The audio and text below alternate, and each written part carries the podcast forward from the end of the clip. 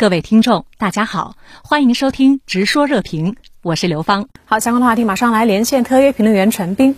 陈先生你好，那么美国在阿富汗可以说是输得挺惨，有网友说不仅输了面子，还输了里子。那您怎么来看呢？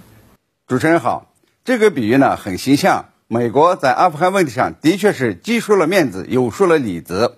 从面子上看呢，大家都已经知道了，一呢是美军的情报呀，居然那么的差劲。说是九十天，塔利班可能进驻首都喀布尔，人家呢在九天就以迅雷不及掩耳之势，这控制了首都和阿富汗绝大部分地区，已经开始讨论成立新政权了。美国情报政策与决策机构之间的缺陷呢是暴露无遗，太丢人了。二是美国人撤退阿富汗的混乱和脆弱也是太丢人。美军控制着机场，机场但机场呢乱得一塌糊涂，人们呢。把美国的卡布尔快被比作是越战失败以后的西宫时刻，可以说呢是太具讽刺意义了。世界上呀，这最强大的军队逃跑是那么的狼狈，那么的无力，真是让人大开眼界。三呢是美国总统很丢人，不仅呢没有料到阿富汗局势变得那么突然，而且呢还想甩锅，而甩锅的姿势呢都是从特朗普那儿学来的。拜登呢丢脸还在于他的民意支持率下滑到了就职以来的最低点。那么最好笑的是，拜登呢没有专注于美国人的撤退，竟然呢有先期一致与特朗普吵架，很奇葩呀。杰克总统就说，美国撤离阿富汗丢失了世界领袖的威信，这恐怕是最大的丢面子。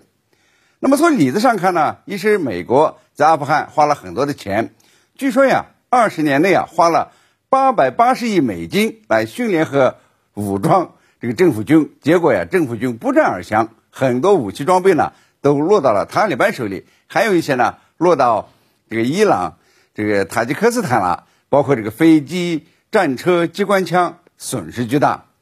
二是美国呢在阿富汗的投资不少，原本呢是想发一笔战争财，没想到现在呀全部都交给了昔日的敌人手里了，可谓是赔了夫人又折兵。三呢是美国的价值观的虚伪从里到外显露出来。很多人呢再也不会相信所谓的人权、女权、民主、自由。美国入侵阿富汗并非是为了这个维护人权，纯粹呢，他就是为了自己的政治利益。那么从开战到撤退，从头到尾呢都是一个大谎言。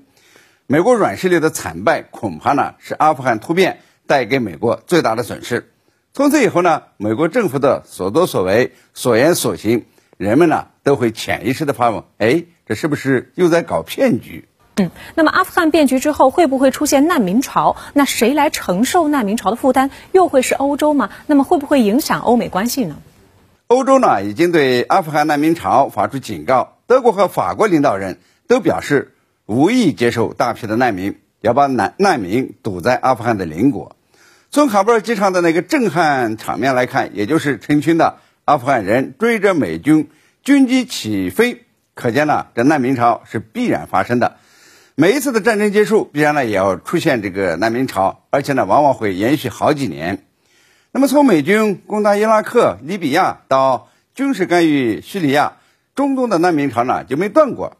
而难民潮的终点呢，往往是发达国家，于是呢也就出现了2015年的百万难民入欧洲。英国呢也以防止难民为噱头而脱欧。